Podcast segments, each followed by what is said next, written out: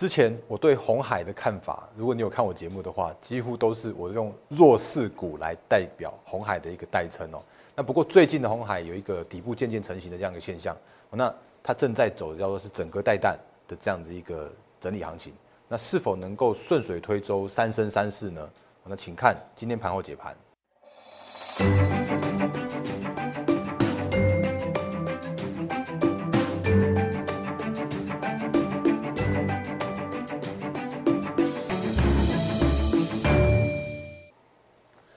各位投资朋友，大家好，欢迎收看今天二零二零年十月二十号星期二的《忍者无敌》，我是摩尔证券投顾分析师陈坤仁。各位朋友，我们刚开始节目的时候，一样看这个画面来，因为因为最近的加入我们的 YouTube 的投资朋友蛮蛮多的。那因为其实在我的节目里面，我一直强调的就是，我会运用着很多很多的数据面的一些分析，然后告诉你现在目前的一个行情的看法，还有就是目前的一个操作的一些应该注意的一些事项。那我会告诉你风险在哪里，我也会告诉你机会在哪里。哦，所以在我的节目里面，我不会有那种乱枪打鸟，我不会买一堆的股票，然后今天涨什么就跟你喊什喊什么。哦，那我会我会比较。客观一些些的告诉你，现在目前的一些呃操作面上面应该注意的一些相关的重点的部分。所以如果你喜欢我的节目的话，我请你订阅、按赞、分享、加开小铃铛，我的 YouTube 频道。那另外的话呢，在我的赖汉官方账号里面，呃，赖官方账号还有 Telegram 的频道里面的话，也有还蛮多的投资资讯，也是跟其他的同业朋友们。哦，那不都不太一样的。比方说，每天早上七点多的时候呢，你就可以看到我的每天的盘前的解析。哦，那今天甚至我在呃节目刚开始的时候也也有讲到，甚至在盘前解析的时候有讲到说，嗯，我认为最近的红海哦，确实有一些些不一样了。哦，那哪里不一样？我们等下继续看下去。那或许有有有，我觉得还蛮多投资朋友有那个长期持有。我说套牢不太好意思，但是我说长期真的是持有很久很久的红海的。那红海的部分来说的话，嗯，是不是有一些些有机会？哦，那等一下再来跟大家做说明。哦，那这个烂汉 Telegram 也请务必来做加入。然后另外，如果你有需要这相关的服务业务下询的话，可以拨打零八零零六六八零八五，或就是取谐音零八零零来来帮您帮我的这个谐音。哦，那这个是刚开始节目的时候，还是要跟大家来简单快速的介绍我们这个频道的部分哦。那一样，今天的节目里面会有行情，然后会有诶提醒、操作提醒，跟一个小呃，不过今天就会有一个多一个小专题，是今天是红海的一个小专题，所以我们就直接来看一个行情的部分。那行情的部分来说的话，其实我已经讲到不想讲了哦，诶，我我不应该不能这样没有礼貌说讲到不想讲了，我应该是说最近的行情呢，还是真的是比比较用呃美呃美国总统大选影响着全球的股市一个比较大的一个问题。那我也说了，反正。结论就是回到技术面，哦，那什么样叫做技术面呢？其实你可以看一下昨天的四大指数啊，虽然好像看起来哎都都跌了大概一 percent 甚至一 percent 多左右哦，可是如果你看一个大方向来说的时候啊，它依然哦没有改变现在目前的一个呃趋势哦，那这个趋势叫做是震荡，因为你看像这个是道琼，然后这个是纳斯达克，然后这个是 S M P 五百。然后其实你就会发现一件事情，就是哎，他们就在高低点之间，然后甚至就是守在月季线之上的一个震荡整理的一个行情哦。所以炒归炒，那不过目前看起来似乎呃这个市场上面倒没有一个所谓的脱序失序的这样子一个状况发生哦。所以如果继续演进下去的话，那嗯，目前的一个行情就会是现在就是比较偏向于量缩或者量比较偏向于震荡的这样一个现象，然后也。因此就影响到现在目前的一个台股的行情，所以美股快速带过之后啊，就来看一下台股。那台股的部分来说的话，其实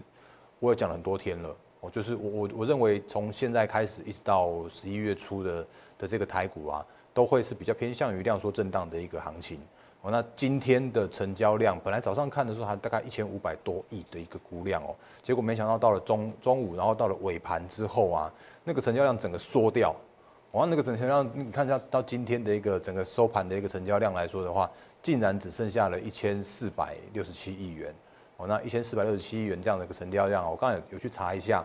这个成交量呢是创下了九月三十一千三百多、一千四百亿的这个量能以来，十月份的这个月份里面的一个最低量能，哦，那我觉得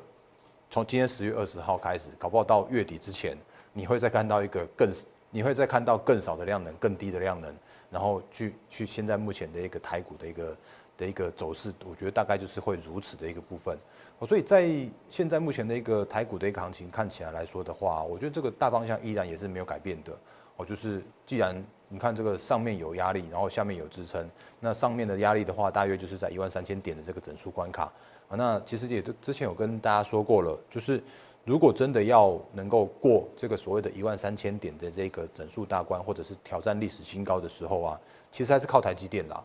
哦，那最近的台积电来说的话，没有太大的表现，但美股 ADR 的台积电已经是创高了，现在目前的价位已经在五百多块，距离现在的台股的台积电的溢价有有十 percent 多一些些。可是呢，啊，台股的台积电不跟就是不跟啊，啊，两边的这个这个空间，它就是终究就是一个这么大大幅的溢价。所以只要台积电的台股没有办法在过高的这个状况来说的时候啊，这个台呃就是台股的一个万一万三千点的这个历史历史高点的这个一万三千点的一个整数大关，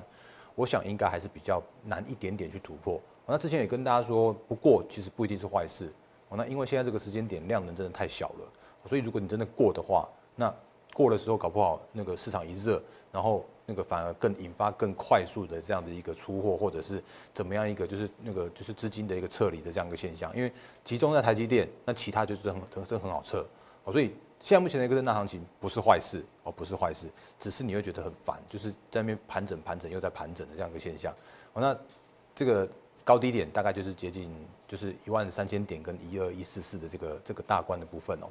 那目前看起来的话，至少也还守住的月季线之上。哦，所以现在目前的这个行情的话，就是比较属于一个呃震荡整理的一个行情。啊，不过其实我也跟大家说过了，就是说，因为因为其实我觉得这个时间点你再去再去那个执着在这种短线上面的一个震荡来说的话，其实我觉得嗯没有那么大，没没有那么大的一个必要性哦。那现在这个时间点，反而你可以去往后看。哦，那什么样叫做是往后看？就是往未来去看。那现在十月，然后接下来的话是十一月。哦，所以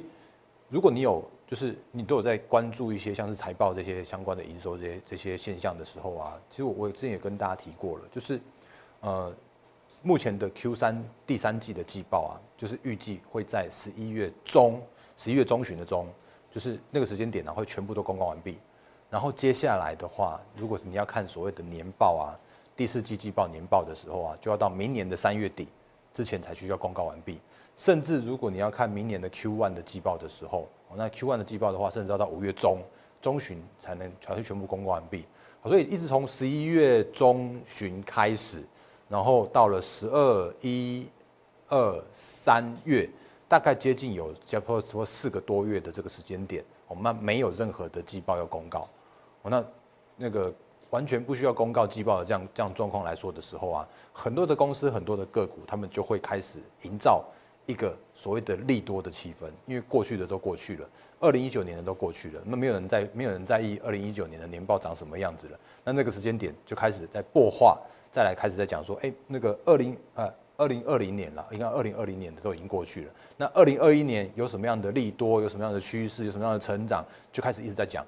哦，那也刚好时序也也因为现在目前的一个苹果一个递延旺季的现象，然后甚至十二月会有一个年底的做账的行情。甚至呢，明年的一月会有元月的行情跟所谓的红包行情，那你就会看到，哎，那个资金就开始又又重新再充沛到这个这个市场上面来，就是不不确定的原呃不确定的因素结束了，然后季报也公告完毕了，那资金的话就是重新再回来到这个市场上面继续炒作，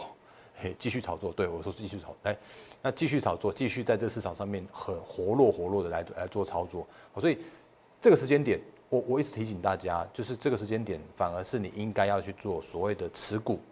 太弱换强的这样子一个时间点。原因是因为接下来的行情不会差。那接下来的行情的话是资金或者是说做梦的一个偏偏向于炒作这样的行情为主的一个行情。所以在这样状况来说的时候啊，你真的真的还是请大家来做，就是个股的检视，个股的换股。那这个是在呃行情的部分来做一个。简单快速的一个提醒的部分，那其实这我真我也真的是讲了很多天了啦。那我一直在想说，那我的节目总要总不要一直讲这些东西吧？那我可以讲一些其他的比较偏教学啦，或者像是一些实物实战的部分。我那今天就刚好看到，哎，我觉得这两天有一个还蛮重要的，我觉得还蛮蛮有机会成型的一次机会，就是红海的部分，来跟大家闲聊一下，小聊一下。那如果你有看我节目的投资朋友的话，你应该会知道我我在我心目中，我们的台积电，我就是这个很重要的拳王，它一直都是带领着台股，或者说带领着这样子一个嗯市场上面的一个领先地位，全球的一个独一无二的一个领导者。哦那如果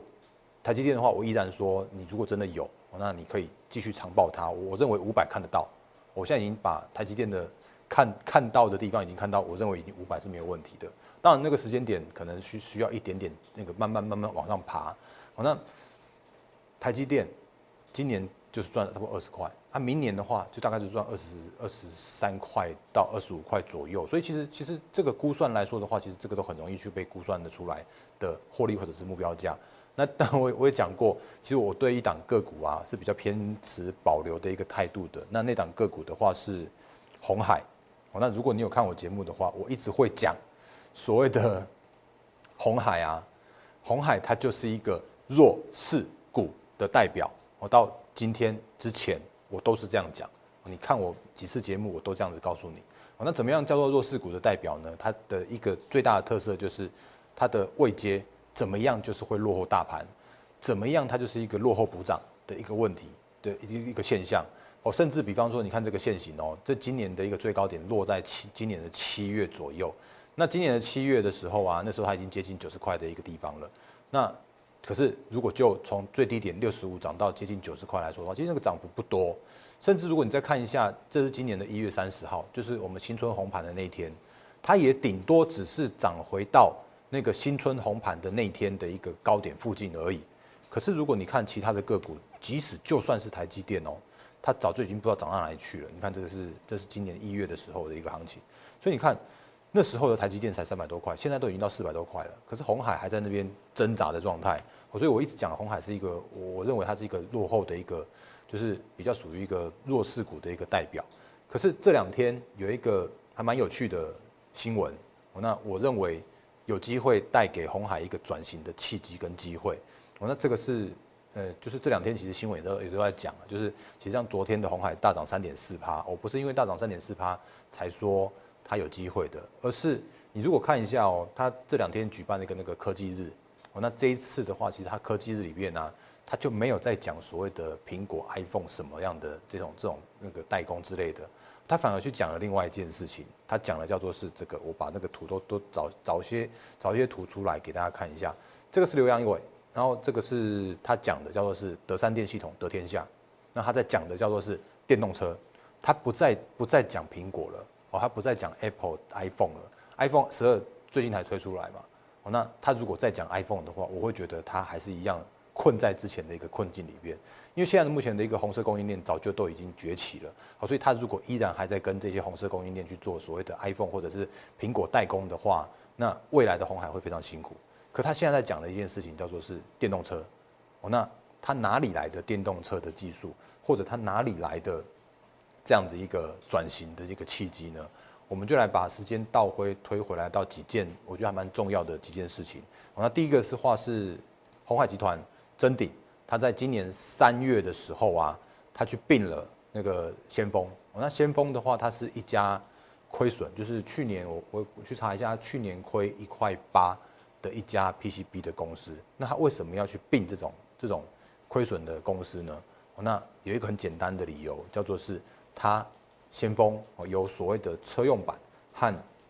通讯版的这样一个技术，所以如果在红海要跨入电动车的这样领域来说的话，如果要自己靠研发，那是一个我觉得要说是旷日费时或者是漫长的一个时间点。那它最好的方式就是找策略联盟，就是找合并。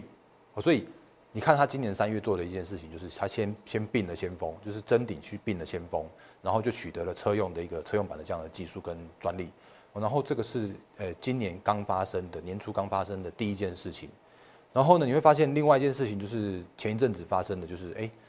开始跟国巨我来做策略联盟了，当然不可能跟国巨合并了，那因为国巨做怎么样，人家也是大大的集团在那边哦。那为什么要跟国巨做策略联呃做策略联盟呢？其实我我念一下这个新闻稿哦，他说红海的三加三的产业包括电动车、数位健康，然后机器人。这三大新兴产业，还有人工智慧、半导体、新世代的通讯技术等三项技术的领域。那呃，就是要从策略展开，然后并带各大产业迈开步伐与取得具体的成效。你看我念起来都多卡，但是这个就是所谓的新闻稿里面发生的事情哦。那其实，呃，红海跟国巨来做策略联盟的话，其实。对于国巨来说的话，它取得了一个就是他们被动元件的出海口，这个之前新闻也都有讲到。那可是对于红呃对红海来说的话，哎，它竟然有一个大家也都或许没有那么样注意，但是目前看起来也一步一步正在实现的这样子一个一个机会哦，就是被动元件使用的颗数来说的话，如果以传统汽车汽车来说，这个是如果如果有错可以。在我的那个影片下面来聊留言，来跟我做指正，来跟我做指教，因为这个就是目前市场上面所就是一般平均概估的一个现象。传统汽车来说的话，大概一千颗到两千颗被动元件使用。可是如果当有跨足到电动车的时候，因为有比较比较多的板子，所以会有五千到一万颗一台车一辆车有这样子一个需要比较大规模的这样子一个被动元件，所以。对于国巨来说，它取得了这样一个出海口，当然包括其他像是什么什么那个 notebook 跟 iPhone 那些，当然都是需要的。然后，可是如果就所谓的电动车来说的时候啊，诶，又更加的一个有利。而且对红海来说来说的话，其实它也可以快速而且直接取得了国巨所有的一个就是各种型号的被动元件。所以在这样状况来说的时候啊，诶，好像似乎本来有点抽象的这样子一个意象，突然渐渐的有点成型的状况了。然后最近又有一个更成型的一个现象，叫做是。红海跟玉龙一起来做策略联盟，那他取得了是那个华创，就是呃红海的，而且玉龙的子公司的这些专利的技术，然后呢就是取呃就是去合资一家新的公司。那这样的和呃新的公司的这样的一个成立之后啊，其实对于所谓的红海的电动车的技术专利来说的话，其实是更加进了一步，因为它不需要自己研发，它就取得了先锋的技术。然后就取得了玉龙的技术，纳智捷电动车已经出了，当然市场上面可能少看到一点点，不过它在这些专利都已经取得了。那这样状况来说的话，其实对于红海，那这个时间点要布局所谓的电动车的这样一个领域，就越来越加的一个有具象化，或者是有一些技术了。哦，那这时候呢，那大家会问一一句话说，哎，那红海红海它有有办法去做所谓的电动车的品牌吗？那红海他自己也说，那他其实没有要做所谓的品牌的，那其实他要做的叫做是零组件，甚至他跟国际大厂都有来做接触。那预计的话，就在大概十一月的时候，就会有一些消息来做宣布。然后这个是在科技日上面的时候，红海的这样子一个声明，这样一个说明的部分。所以你就会发现一件事情，说，哎，那似乎红海这个时间点有一些些不一样的转变了。那我们再来看一下红海现在目前的一个现形来说的时候啊，哎。